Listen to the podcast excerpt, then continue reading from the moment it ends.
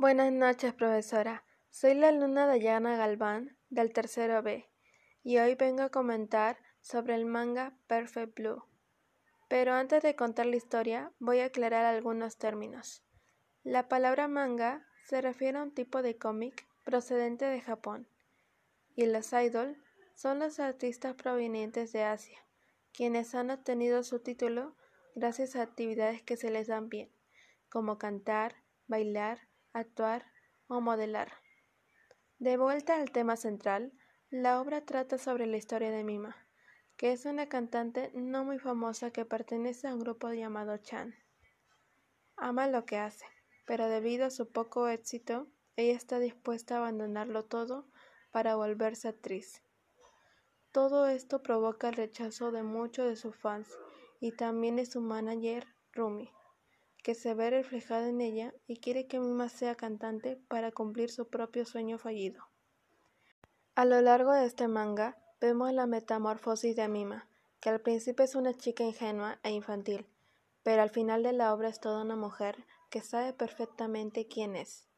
Es una historia de superación que te invita a cuestionarte muchas veces quién eres.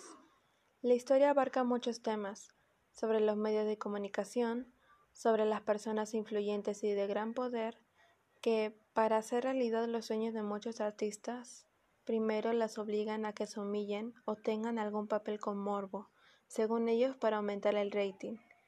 Gracias a muchas protestas actualmente, las actrices están teniendo más voz y sufren de menos acoso. Otro tema que se toca es sobre el fanatismo. En la historia hay un personaje llamado Memanía, que es un fanático que idealiza y cree que su ídolo es de su pertenencia, percibiéndola como una obra perfecta que está hecha solo para complacerlo. Al enterarse de que ella abandonó su carrera como cantante, él no lo acepta y sigue con la idea de que ella todavía es una idol y hará todo lo que sea para que la idol mima regrese.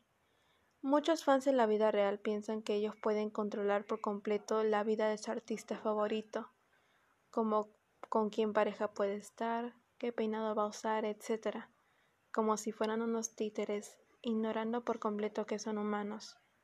Además que los fans algunas veces llegan a idealizar tanto a sus ídolos que cuando su artista muestra una actitud que no es acorde a como el fan lo percibía, le vienen a tirar odio por las redes sociales.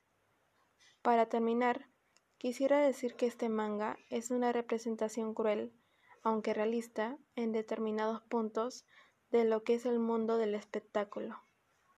Lo que significa ser una idol y lo complicado que es desprenderse de esa encantadora máscara con la que el público te ve.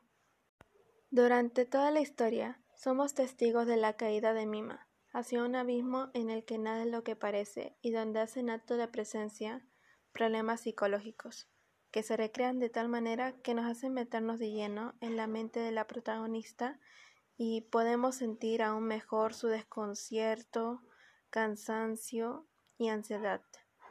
Considerando que el guion, el desarrollo y profundidad de los personajes están bien estructurados y ejecutados, yo recomiendo leer el manga aunque también podrían verse la película que porta del mismo nombre, que se basa en el manga. Aquí termino mi reseña de Perfect Blue. Muchas gracias por su atención. In my routine eco-friendly, our routines include actions that produce plastic waste and others that help reduce plastic waste. Let me tell you about my actions that produce plastic waste. I sometimes throw plastic containers.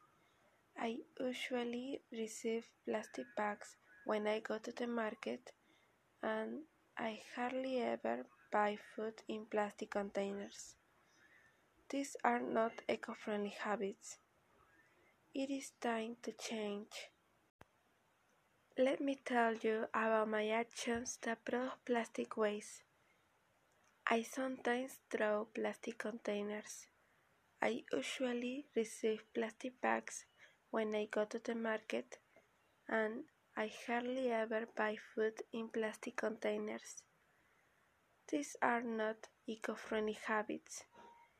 It is time to change. However, I also have eco-friendly habits that help reduce plastic waste. I sometimes classify garbage into plastic, paper, and organic. I usually reuse plastic containers and transform them into flower pots or ornaments for my house. And I always try to reduce waste. These habits help protect the planet. However, I also have eco-friendly habits that help reduce plastic waste. I sometimes classify garbage into plastic, paper, and organic. I usually reuse plastic containers and transform them into flower pots or ornaments for my house, and I always try to reduce waste. These habits help protect the planet. Analyze your routine to protect the planet.